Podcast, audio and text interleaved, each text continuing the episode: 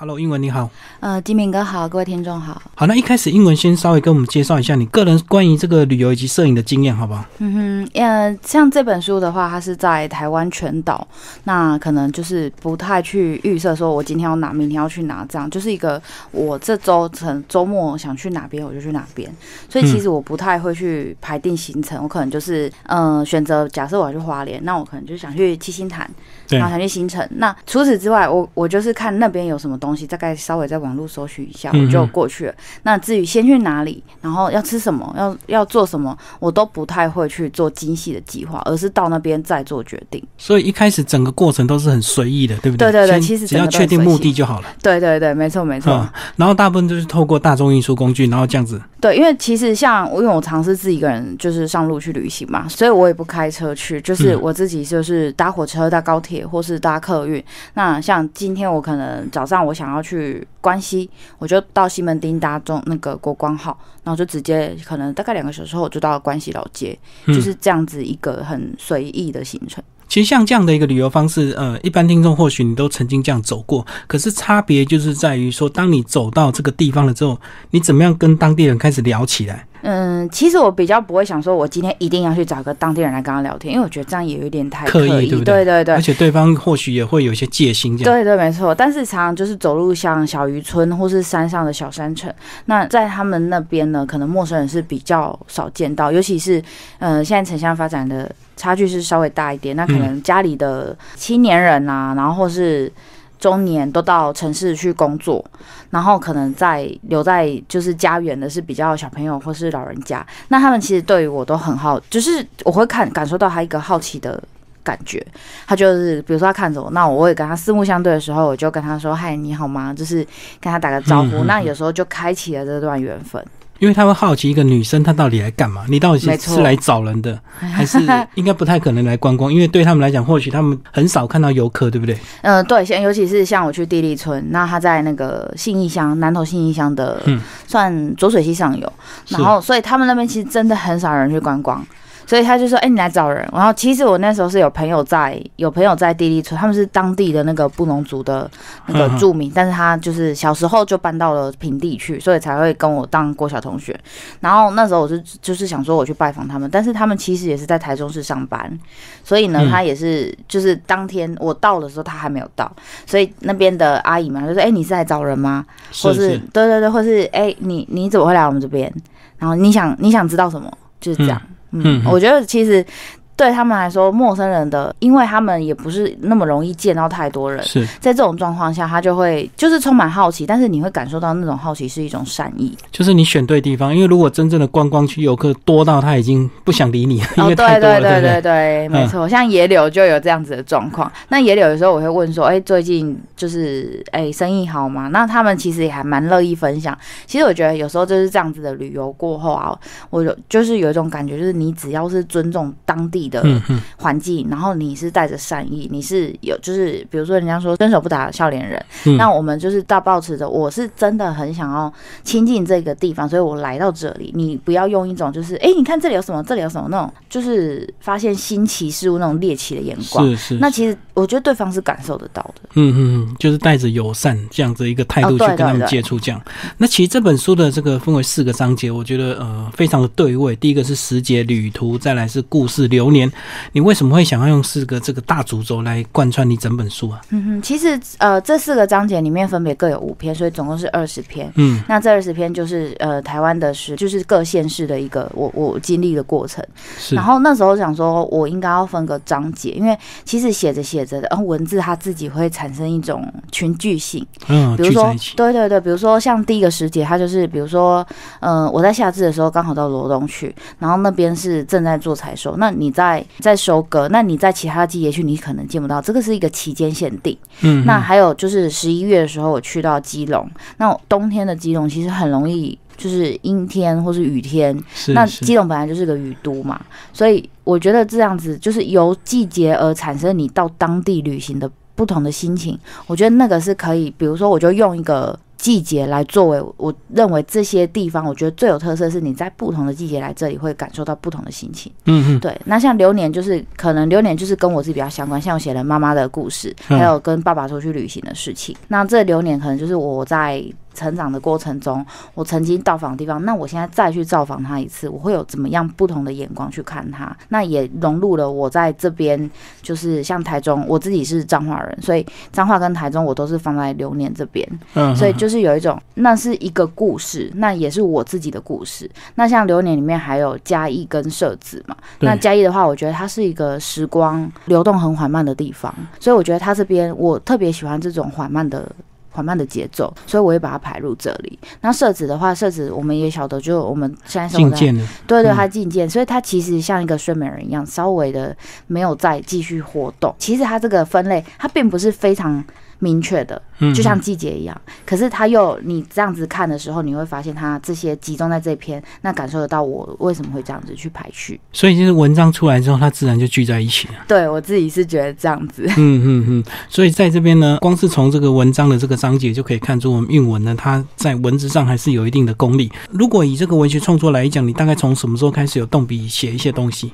因为以这样的一个表现形式，还是要有一些文学的底子，对不对？呃，对，那像那个金明大哥说的没有错，我其实这本书里面格外去注重文字的表现，反正照片它是比较辅佐的，对对，以文字为主。那这个问题呢，其实我我觉我觉得也非常棒，因为我其实大概从国小的时候我就对文字比较感兴趣，我很喜欢看书，嗯，那我也很喜欢就是写一些东西。我小时候常常会拿着稿纸，然后自己写一个故事。或是因为我反而我以前不是很喜欢写散文，因为小朋友喜欢幻想，所以就写小说。是很认真的写，还是随便写？随便写，只是写好玩的。嗯，是对。然后当然作文比赛你就必须，因为像我们小时候的作文比赛都是就是忠孝节义啊，论节俭。故事。对对对，那那种我就可以很认真的写。可是写那种东西，就是对孩子来说，或是甚至对我们现在来说，我们就觉得硬邦邦的，因为那个就是。一个准则，他教导我们怎么样去，就是做一个好人。对。可是其实那个跟我们的生活呢，我我们比较没有那么就是感动我们。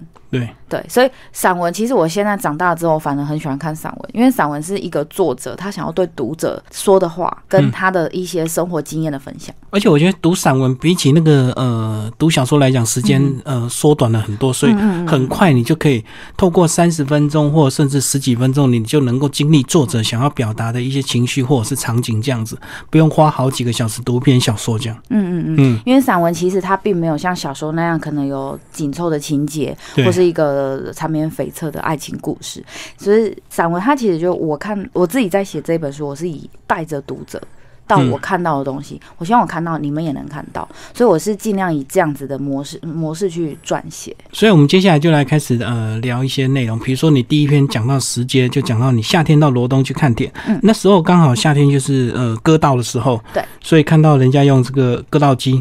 然后后面跟着很多鸟这样子哦，对对对，其实我我我其实算是呃我是彰化人，然后我们家也是农村家庭，但是在我爸爸这一代呢，他就已经没有再继续耕作，没在种，所以就比较少看到。对对对，没错。所以我在很久已经没有看到这种大规模的稻田了。嗯，然后到那时候到罗东，罗东其实市区也没有，它必须要往东山五节那边，它才会比较比较多稻田。那因为宜兰呢，它是一下雨下的多，然后宜兰这附近，罗东这附近，它是一年只有一收。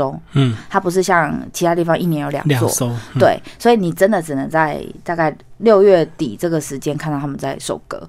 那我那时候看到割稻机是，就是我那时候就是觉得它有一个尖尖的牙齿，然后可以这样一个一个这样缠起来，把稻梗缠起来，我觉得蛮疗愈的，就是这样走来走去，就很像来回的，就是碾过那个土地，然后就把稻子给收割起来。那后面的鸟，它就是追着那个吃虫。对，因为一搅下去，那个土壤翻起来，对对对，虫就跑出来。那那时候其实我们都晓得这件事，可是都没有去深思过，我们吃的饭到底是怎么来的。嗯，那其实也不用说带着很教育性或者严肃的方式去说，哎，粒粒盘中孙，谁知农人苦这样子。嗯嗯。所以我觉得当时去看了一下，我觉得他，我并不是感到他们很。很很辛苦或什么，当然也会觉得他们辛苦。但是我感到的是，这个是这样子的运作。那他们的生活日复一日，就是在跟这些农作做陪，就是他在陪伴这些农作。那这些农作也是带给他生活的那个支撑。所以我觉得，那每一个人会有不同的生活。我们在旅途中也是在借由别人不同的生活，增加我们自己的体验。而且我们看到这个农夫在种田，我们就会感受到，其实很多时间他是需要等待的。没错，他不是这个你这个种的很快，或者是下很多肥料，它就会长得很快，是一切都是需要时间。我觉得这也是这个呃旅游的一个呃另外一种感受，就是你可以把呃整个旅游的一个时光冻结在那一刹那，而不是像我们平常这个上班呃这么匆匆忙忙。所以这也是你假日的一个乐趣，就对，到处去走访。对，我觉得有时候旅行的过程其实也是思考的过程。我认为思考是格外重要的。下一篇呢，我想要。再请你介绍秋冬来基隆走一趟，你到这个和平岛。和平岛我去已经是二十年前，到现在没有再去过，所以我看到你这样子，呃，透过到了火车站，然后再透过公车到和平岛那种感受，真的就是我以前小时候走的路。然后现在和平岛应该变得比较稍微观光一点了。对，和平岛在整治过了。嗯，像和平岛一进去，它其实最迎接你的，它就是海鲜。海产摊，那有生鲜的，你可以买好，然后到底部的那几家餐厅去做待客料理。那其实我不是特别去和平岛，我是应该说我知道和平岛那边附近有一些像港正滨渔港或什么的。其实正滨渔港反而是我在要去那个阿森纳的那个造船厂中不小心遇到的。那在那个船，我就在那边看渔人，在那个港口啊，我就那边看渔人钓鱼，他就带着个斗笠，因为那天下雨，然后就有小猫咪在旁边等那个他钓上来的小鱼喂给他。太小了，去顺手喂。对对对对对对对，我觉得在那边看了半小时，嗯，就是其实我虽然是要去和平岛，可是我在中间看到有趣的事情。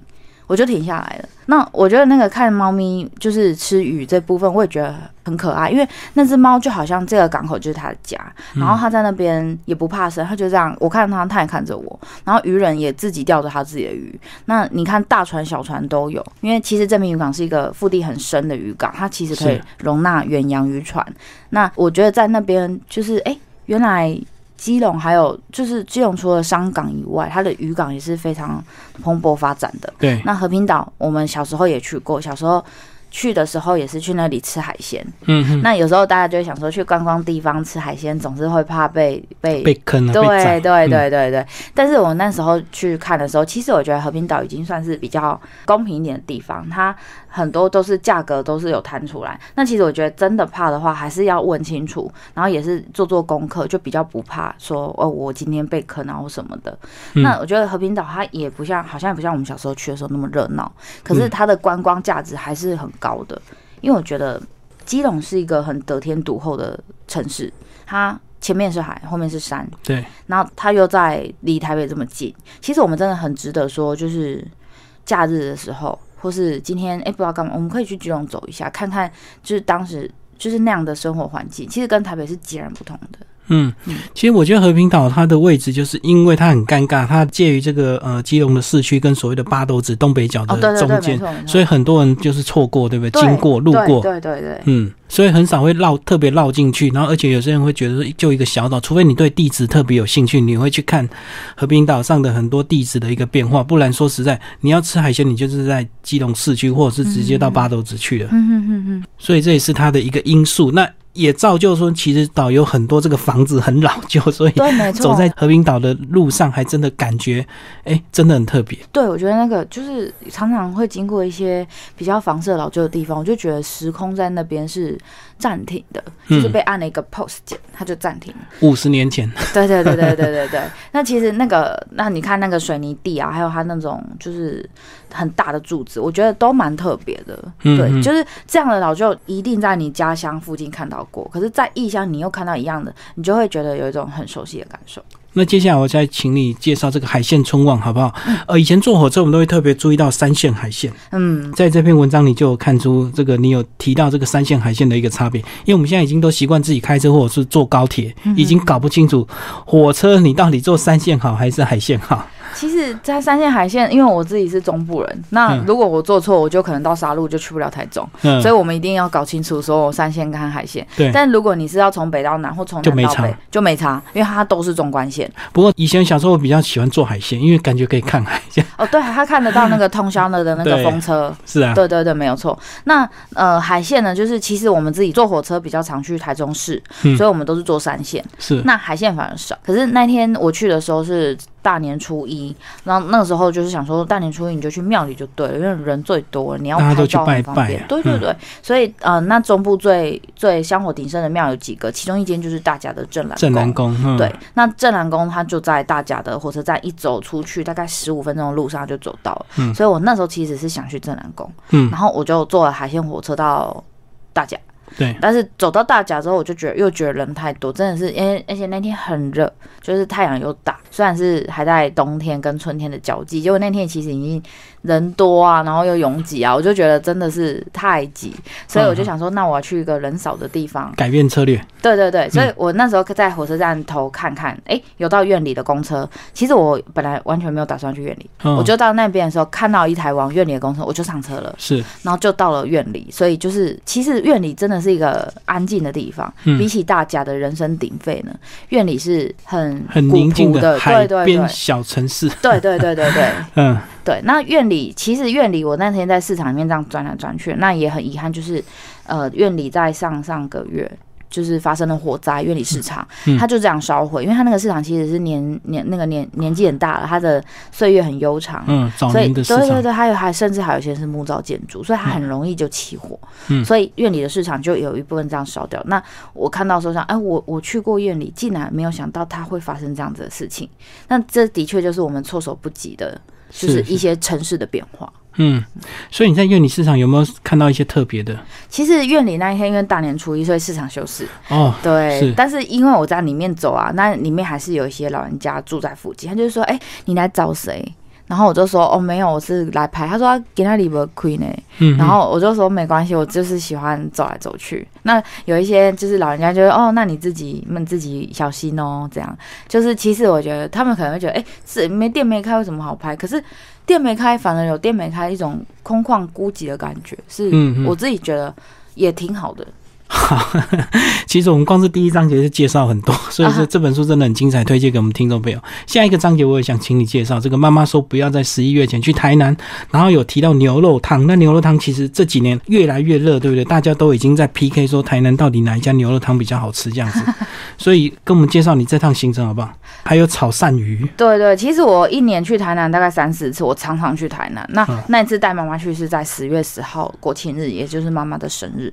那十月十日其实秋老虎嘛还是很热。对。然后妈妈就说：“我哪里都不想去，她想吹冷气。”所以后来我们就带他去林百货，他就很喜欢，因为林百货有冷气，又有位置坐。那我想要台南，我们现在最喜欢它的地方，一定就是美食。对啊，对啊，古都好多美食。没错，我去台南就是很只恨自己吃，就是吃呃胃不够大。对对对，不怕没东西吃。对啊。那台南我我自己也还蛮喜欢牛肉汤，但是我现在最喜欢吃炒鳝鱼，因为牛肉汤当然是常吃啊，但是我觉得炒鳝鱼非常代表了台南的一个个性。鳝鱼炒意面是不是？就是干炒鳝鱼哦，干炒对干炒鳝有它有意面，因为炒鳝鱼它用大火嘛，那像台南人个性一样，它就是热情。热情对，然后又就是快，因为它很快就起锅，然后又酸又辣又甜，就是呃，其实我觉得这一道真的还蛮适合代表台南人，所以我特别就是写了一个潮汕鱼，然后我自己觉得鳝鱼在别的地方吃都没有台南那种口感，不知道为什么，就感觉问题哦，对，就是台南才。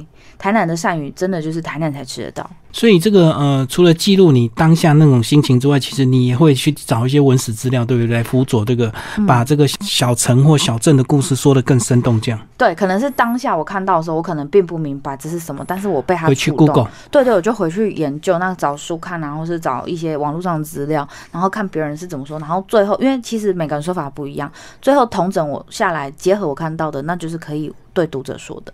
对啊，其实像你旅途这一篇就讲到这个云林的这个斗六，其实斗六是一个很大的城市，对不对？可是，在里面居然看得到斗六的那种宁静时光，所以你很会去找斗六的那个小街道嘛。嗯哼哼，因为那时候看到斗六有个日式日式的宿舍区，我就想说，那我走到那边，然后还有那个就是叮叮当当那个灯笼，就是它吊在那个街上。我那时候其实没有想太多，我就想去看那个灯笼而已，就为了一个灯笼去斗六。而且斗六是很大的一个车站，对不对？对，它是云林最大的车站。嗯嗯，对，因为云林没有云林市嘛，那它最大的它的县政府就设在斗六。然后斗六已经是就是其实斗六也蛮多我们彰化人，就是因为当时贸易啊或者什么一个中继点，算是同一个生活圈了。对对，云嘉南其实它刚好在中部跟南部的中间。对，那云林呢，我们常常虽然就是有一个感觉，就是云林好像没有什么好。其实我觉得没有一个地方没什么好玩，那要看你是什么心情去到那里。就是有没有花时间去了解，因为每个乡镇一定都有它的一些故事，一定有很多所谓的，包括现在更热闹是有很多观光工厂或者是休闲农场，在云嘉南很多地方都有这样的一个产业，只是你你有没有心情走进去那里而已。嗯，那我自己是不喜欢去观光景点，所以我觉得像这样子有故事的街道，或是有历史感受的那种那种城市风景，对我来说就足够够。迷人了，嗯，对，这篇就有讲到这个，到了棉被店是不是看到他在打棉花？就是我去那个太平老街的时候，看到那个棉被店是开着，然后因为它是两进的房子，它是那种老式房子，应该几几快近百年，所以他在里面打的时候，我在外面是看得到。那我看他在打的时候，我就进去说：“哎，我可以看你。”做棉被嘛，他说很欢迎你，那个老板非常的亲切，他就让我在旁边看，而且他逐步的跟我讲说他在做什么，对对对对对，所以我那时候觉得这真的是一个非常难得的体验，因为我们何曾能想到就是在路上逛街的时候看到有人在做棉被，嗯，因为现在手工的东西也少了啦，所以就是这样看到觉得难得。不过我在想，他们打棉被会不会有些职业病啊？因为很多棉絮这样每天在吸，这样子会不会那个肺部要特别的注意？这个应该是有，但是他在打棉被的时候，其实是已经铺上棉布了。不过我觉得应该还是因为因为棉絮是非常细的，对，所以应该我觉得多多少少任何工作可能都有一些，就是他不不足以为外人道的事情这样。好，那接下来来介绍这个新港的鬼头刀。鬼头刀这种鱼好像它比较便宜，对不对？它它并不是太贵的鱼，它是。它的价钱我其实没有很理解，但是我知道台呃在市场很难买到。然后我那天专门有说为什么你们捕了这么多北头刀，然后结果都没有到都没有到台北啊或是什么？他说这个都卖去欧美了，那欧美会买这种鱼去做鱼罐头或是什么，就是在加工处理。那鬼头刀其实我后来才发现，它其实是一个很环保的鱼，因为它四年就可以，就是一个生命周期，它周期很短，对对对对对，它长得很快，所以像我们有时候吃鲑鱼、尾鱼，那它们的周期比较长，那你可能吃掉它，它的生命就没了，然后它在孕育下一代，可能就要花更久的时间，所以鬼头刀反而是比较永续环保的鱼种。而且你讲到这个，因为它成长很快，所以这样子意外反而会让这个它体内的一些塑胶或者是一些重金属比较少，对不对？因为我们现在都知道说，你鱼吃的越大，它里面体体内的含量就越多。那鱼如果长得越久，它累积的毒素更多。好像是大鱼会比较会有这个问题。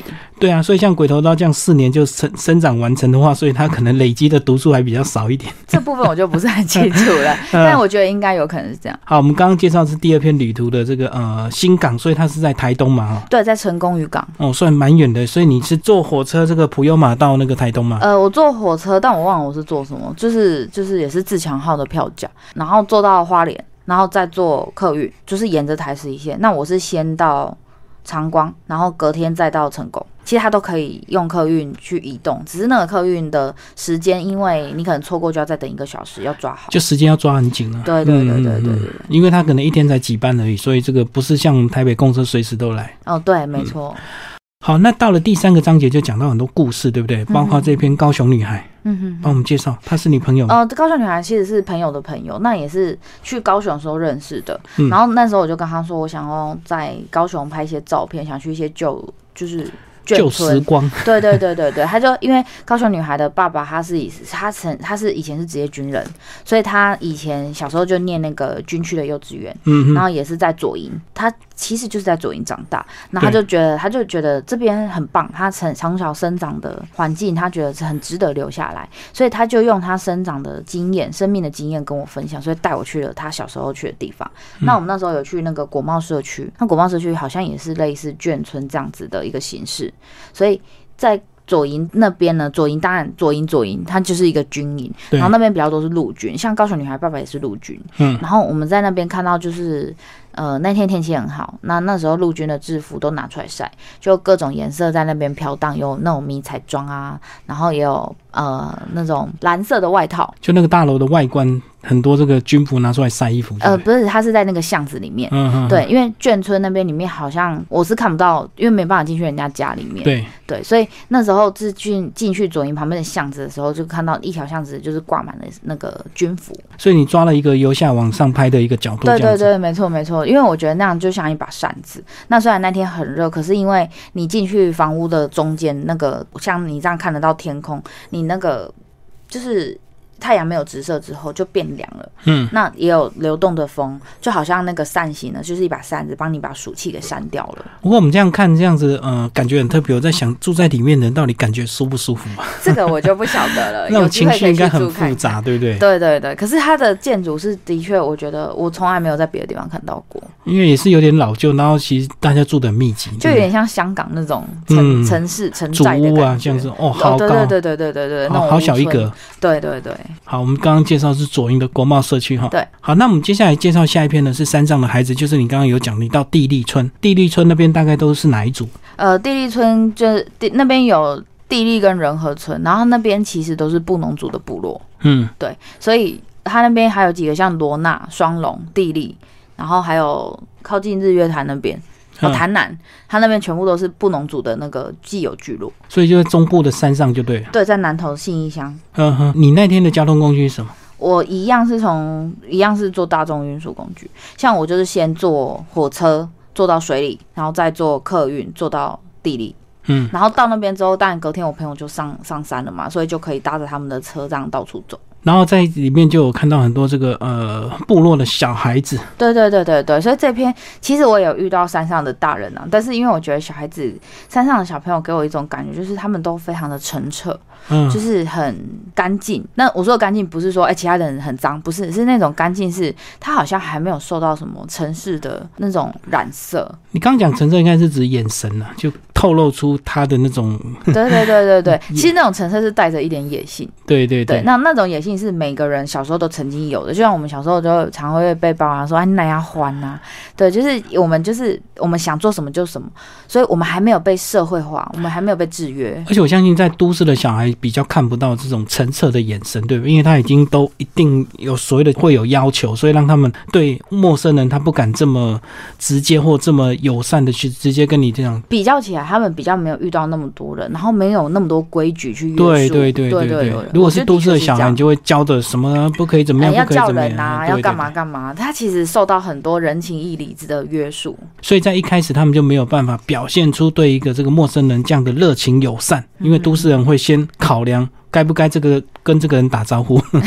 嗯，对对对。那有时候山上的人，他一开始跟你的也不不尽然只有热情友善，他有时候是带着单刀直入的，就是你来干嘛？你在这里想找什么？你是谁？那像我们在城市比较少，直接有人说：“哎，你谁？”这样感觉没有礼貌啊。对对，可是对他们来说，他们那个不是礼不礼貌，而是我今天我就是。想知道，所以我问你，那就是变成直接，对那种直接也不是不给人情面，他其实就是他这样他这样的生活，而是我闯入了他们这样的生活，他用他的生活方式来跟我做交流。好，到了第四篇留言，就有很多你个人这个过去的记忆哦，讲到大墩编年史，就台中，台中公园好像也是一个很旧的一个公园，对不对？对，台东公园应该在日治时代的时候就有了。跟我们讲一下这篇，现在好像假日应该就蛮多外籍劳工在那边。哦，对，那我台中这一篇我把它分成这三个了，那就是因为我妈妈是台中人，然后台中公园他就说他小时候曾经掉到那个那个湖里面，然后被人家捞起来。嗯，然后我那时候去台中公园只是去那边休息，吃个冰淇淋，就就那时候有看到就是就是一些我们外籍劳工朋友在那边做外拍，那你就觉得很有趣。哎，外拍这种东西。哎，他们也会做，不是说他们平常不会去做啦，就是看到有一种很有趣的感受。就只要是女孩子都会爱漂亮，并不是说她来台湾工作她就不爱漂亮，所以他们假日还是很精心的打扮、化妆，穿他们的很多这个越南国服啊，对对对对，出来拍这样。其实我觉得他们每一个笑起来都非常的漂亮，然后因为他们是很开心的在做这件事情。那像他们跟我们一样啊，都一样在工作，一样在生活。那假日的时候也希望可以跟朋友一起做自己喜欢的事。我觉得真的没什么不同，因为毕竟他们来都是二十几岁的年轻女孩子，所以爱漂亮是很正常的。没错，对对对对对。所以其实从那个呃台中公园一直连到所谓的第一广场，是不是真的一路上到处都看到很多外籍的这个义工在那边？哦，对对对对，是真的。因为现在那边都呃以前的第一广场呢，现在叫做。现在好像叫东协东协广场，对对对，那就是也是有这个那个人文的聚集的因素在。那的确是非常多外籍劳工，然后假日的时候，你看到他们有时候聚一起在唱歌，或是聚一起就是聊天，或是就是跟朋友在一起。那我觉得有些有些有时候难免会我们会用一种异样的眼光去看待，但我觉得其实。他真的，他们在做的事，我们也在做。我有想过这个原因，因为就是说，因为我们听不懂他的话，所以我们会觉得很吵。然后，对。那如果我们听得懂他在干嘛的话，也许你会觉得这个很自然。这个就是一堆年轻人假日出来，男男女女，然后可能在谈恋爱，或者是在跟朋友呃打招呼，或者是呃闲聊天这样子。因为听不懂就觉得很吵。嗯嗯嗯。所以，如果说我们一群台湾人到东南亚去，可能人家也会觉得我们 有可能哦，对，因为他也听不懂我们的话。对对对对。所以走过这样子绕了一圈，一年的时间，你的时间安排是怎么样？是每个假日都出去，还是要？呃，其实不一定，看心情。对，看心情。像梅雨季节，我就不想出去。然后有时候就是就是想说，哎，我是不是哪里还没去？然后打开了我们那个 Google Map 的台湾这个，随意点就对。对，我就想说，哎，我是不是还没有去？这我还是不是还没去南头？那南头我要去哪？哎，南头它的特色是山，那我就去山上好了。就有时候是这样子。那你出门除了带这个相机，还会带什么？我会带听音乐，这就是随身听，然后带笔记本。就是有时候别对方跟我讲，是我希望可以赶快记下。所以你不会用录音的方式吗？因为我个人比较喜欢用记的，因为录音录音我觉得有点太全面了。嗯，就是因为像我们这样的对话，我觉得我自己用心在跟你对话，我自己就会记得。那我看到照片，我就会想起来。嗯，但其实有时候我也不记，我就是当时候的照片的心情，我就记得了，然后我就可以复述出来。对，那录音的话，我觉得会太像在像我是一个记录者，但其实我不是记录，我是来这里生活的。嗯，我懂。对对。如果录音的话，感觉真的是像来工作，然后是非常严谨的来做报道，所以我要把你讲的每一句话，我要记得很清楚，甚至我要回头去听 哪边有没有写错这样子。嗯。但是你，我觉得你的方式是很随意的在过生活，然后很用心的跟人家交流。没错，就是这样子。嗯，对。所以把你的记忆写下来，并不需要说呃，真的很严谨到头。他到底哪个地方我有没有讲错这样子？而且你的手法也是比较偏这个呃散文的一个形式嘛？是是是，但并不是像纪实报道。对对对对对，它其实有一些呃，像设置那个章节，可能就会稍微像纪实一点。可是我觉得我并不希望用比较理性的、太过理智的冷冰冰的口吻去写。我希望我自己的感受可以让读者也感受到，所以我会用比较。温柔的口吻去说我看到的东西。对啊，所以这本书的副标叫做《岛屿抒情手记》。嗯，它是抒情文，它不是记录，记就是那种呃论述文这样子。嗯，所以这样子，你自己有没有计划再写下一本书？还是呃？已经有开始在进行。呃，目前因为我自己也喜欢拍照，然后跟写写东西。我自己在写这本书的过程中，意外也激发起我对那个纯文学的兴趣。就是其实我觉得这样是一个旅行文学，我个人觉得比我这写游记来的好玩，因为我还蛮享受写作的过程。那我现在就是可能会想要，就是像结合照片啊，把我的生活用比较诗意的方式呈现。那像这一本《有时出走》呢，它是一个诚实的旅人记录，我里面的故事都是真实的，我看到东西都是呃事实。所以我下一本书，我可能就会用一个就是幻想，不是真的幻想，就是文学创作就对。对对对，就是我我看到这个椅子坐在这边，放在那边，我可以想是谁坐在那里，它就是一个。我生活的投射，那也是我自己的视角去看待这样东西。我把它像我我们中山那个地下道，我们有那个捷运通道，那现在是成品嘛。那因为我我常常在那边出没，对对对。然后我听到那个捷运让来回的声音，跟人在那里看书，我就觉得那些人好像一艘一艘小船，然后时不时就停泊在落花丛边，我就会用一个我看到的有点像梦境一样的想象，对 对对，去摹写这样子，因为我自己觉得这样子的，我觉得这样子我令令我也觉得蛮享受这样。所以下一本书就是纯文学的创作，文字创作。对，它有点像是影像的诗篇。嗯嗯。对，它可能会一个照片呢一件，然后跟一个文字的做搭配，那这样子就是比较诗意的去呈现我们在城市里的生活。所以一张照片你就要写一堆。对对对对对，有时候我看到照片就真的会想很多哎，所以就会想要把这些东西写下来。所以这难度比较高哎，不像你这个旅行日记，还真的可以接触到当地的人，看到当地的事，比较至少比较有东西可以写，对不对？嗯，不是纯想象这样。对对对，所以我下一个要主要要写的东西就是我在城市里的生活。那我我们生活每天都是很机械性的，早上几点起来，然后几点吃早餐，去的工作，然后下班。可是这样的机械性，难道不能有一些小小的突破吗？你不能让你的想象力去。驰骋一下嘛，就是这样子的这样一个计划。回头我们来总结这本书，在旅行的一个过程，一年的过程呢，跑了很多地方。你有时候会不会觉得很累、很辛苦，或者是觉得有时候突然会觉得没有意义啊？我会觉得很累。挫折的时候，对，就是可能就是你前不着村后不着店，想说无奈无。对，我好想回家，好想念我的床，我的电脑。就是有时候被文明社会给制约，就是这样。可是我倒不会觉得说没有意义，有时候会觉得来这边，哎，我好像就是我，我也有去一些地方，并没有收录在书里面，可能我。觉得那边他没有让我有灵感写下来，那我觉得这当然是我自己没有灵感，而不是这个地方不好。嗯，因为不管你去哪里，都有人在那里生活，只要有人生活就有故事。只是我可能当下运气没有那么好，没有让我遇到。对对对，所以累一定会。然后有时候我常常又自己一个人嘛，所以自己一个人也会觉得说，哎，好像在喃喃自语啊，没有有伴。而且还有一笔花费是我们没有想到，就是住宿费，对不对？哦，对啊，对啊，对啊，对啊，住宿费几乎是很贵，也蛮花钱的。对啊，就是到处去住，所以我有时候会找那种背包客栈。或是比较便宜，因为就自己一个人嘛，你也可是你这比较偏远的地方，基本上也不太有所谓的住的机会啊，所以有还是有受一些限制在。可是我们利用这样的限制去呃做更就是更深度的发挥，我觉得也是一个转换心态的感觉。我觉得你这样也是蛮有勇气，因为很多人这个骑摩托车环岛啦，骑脚踏车环岛已经有很多人做了，对。可是很少人像你这样利用假日的时间，直接就到一个很偏远的一个地方，然后就是。打遭遇战，你可能住宿也不会先定，对不对？就是到了当地才开始问。才开始认识他们哦。其实我我因为我我自己是摩羯座，我还蛮务实的，所以像去那个台十一线，我会先看我可以在哪里落脚，不会说，因为其实单身女孩子一个人在外面还是有一些呃安全的顾虑。对对对对，所以我比如说我去台十一线，我就决定我第一天晚上要住在长光，然后第二天晚上住在都兰。所以你中间你要去的地方，你大概要抓好。比如说，哎，我可能中午就必须要离开花，离开那个封闭。你会掌握时间。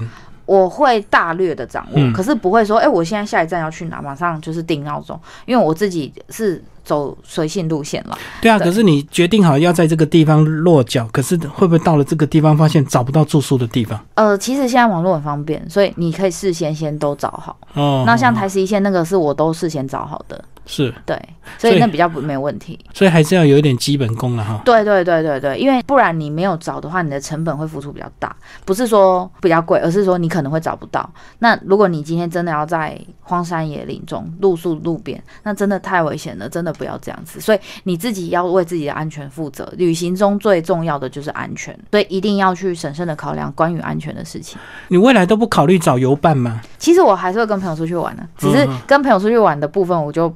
不一定会认，就是有时候你跟朋友在一起，你可能就是要顾及他的需求，你就是要跟他聊天嘛，因为你们是一起出去玩，就是互相分享。那我觉得就比较不像是在旅行，它就是观光，就是你不能够跟你朋友一起出去玩之后，你一直跟当地的陌生人聊天，不理你朋友，对对对 对，你朋友就哎你怎么找我出来都不理我，都一直跟陌生人聊天这样。所以跟朋友出去玩的时候，那是另外一种形式。对对对对对，它其实也是一种旅行的样态。对，所以我说你还没有找到像你这样的人，然后可以一起去同一个地方，然后就是各自访问各自的，各自看。其实我觉得那就没有必要，那我就自己一个人去就可以。这样子，对对对。因为我相信还是有像你这样的人。有，其实会有人问我可不可以跟，那他也是可能也是想这样。我就说，那你应该去发展你自己的旅行，因为我决定的地方应该这样讲。我觉得这是很私人的东西。我决定的地方是我想去的，你不见得会想去。就算你也想去，你应该去想你要怎么去接触这个部分。我就比较任性了，我就会觉得，就是有有时候有朋友啊，或是网友说想跟，想跟，我就跟他说，我就是基本上谢绝有伴。